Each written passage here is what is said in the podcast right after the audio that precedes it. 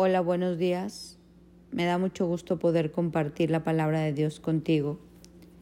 Yo hoy quiero hablarte de autoridad, de gobierno, de poder. ¿Sabes que eso se trata la palabra? Yo no sé si a ti te pasó como a mí, pero yo pensaba que la palabra de, de más chica era algo para viejitos, que el Evangelio era así como para las abuelitas, para gente ya mayor. Y claro que no, cuando escudriñé las escrituras, y empecé a estudiarlas a profundo, me di cuenta que la palabra está llena de autoridad, de gobierno, de poder.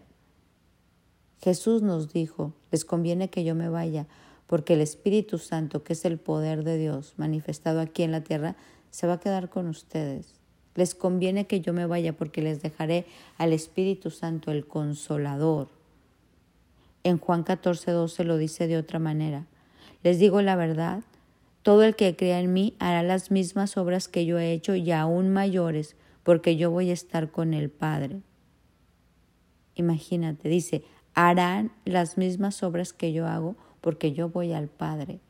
Y acuérdate de las obras que hizo Jesús. En Isaías lo dice de otra manera, el Espíritu de Dios está sobre mí para traer libertad a los cautivos, para sacar de opresión a los que viven en tinieblas, para proclamar las buenas noticias y el año favorable de nuestro Dios. Nosotros estamos creyendo en una palabra de poder, en una palabra que Dios nos ha otorgado a nosotros que nos da autoridad para arrancar, para derribar, para plantar, para construir. Dios es un Dios que nos saca de la cautividad. Dios es un Dios que con su verdad tenemos autoridad para llevar a cabo su plan para nuestra vida. Por eso la palabra dice, venga tu reino, Señor, y hágase tu voluntad. En Mateo 21, 21 dice, en verdad os digo que si tienes fe y no dudan, no solo harán lo de la higuera, sino que dicen, si dicen a este monte, quítate y échate al mar, así sucederá. Hoy quiero invitarte a que tú creas en este poder de Dios. Nosotros no nos estamos acercando a un Dios que no tiene poder, a un Dios que, que no tiene autoridad. Él está por encima de todos los gobiernos, de todos los reyes. Él es la autoridad máxima. Él es el alfa y el omega, el principio y el, y el final, el que es y que será. Y Dios nos ha otorgado autoridad a sus hijos. El Espíritu de Dios está con nosotros y nosotros tenemos autoridad para llevar a cabo su plan para nuestra vida y para ayudar a otros a hacerlo, para traer libertad de toda opresión. Hoy quiero invitarte a que tú tengas fe en esto. En Marcos 16, 17 dice, y estas señales acompañarán a los que han creído en mi nombre, echarán fuera demonios y hablarán en nuevas lenguas.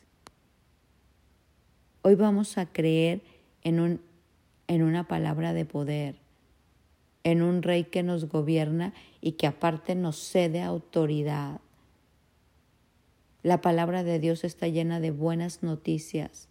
Yo te invito a que apagues las noticias de la tierra y que podamos encender las noticias del cielo y que podamos acoplarnos y alinearnos a la palabra para tener este poder que Dios nos ha otorgado como hijos y establecer su reino en la tierra y dejar como solamente de estar a la defensiva, ir a la ofensiva y conquistar esta tierra para Cristo. Porque la tierra está muy distorsionada al plan de Cristo, porque a veces los hijos de Dios estamos callados, apocados, temerosos. Y esto no debe de ser así. Hoy te invito a creer en el poder y la autoridad que Dios te ha otorgado, a escudriñar las escrituras, tu testamento, tu, tu herencia. Y dice, y mayores cosas que Él haremos. Esa es la herencia que Dios tiene para nosotros. Hoy acerquémonos a este Dios de poder.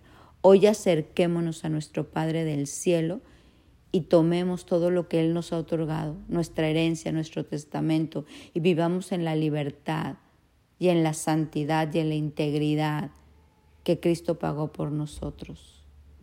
Mi nombre es Sofi Loreto y te deseo un bendecido día.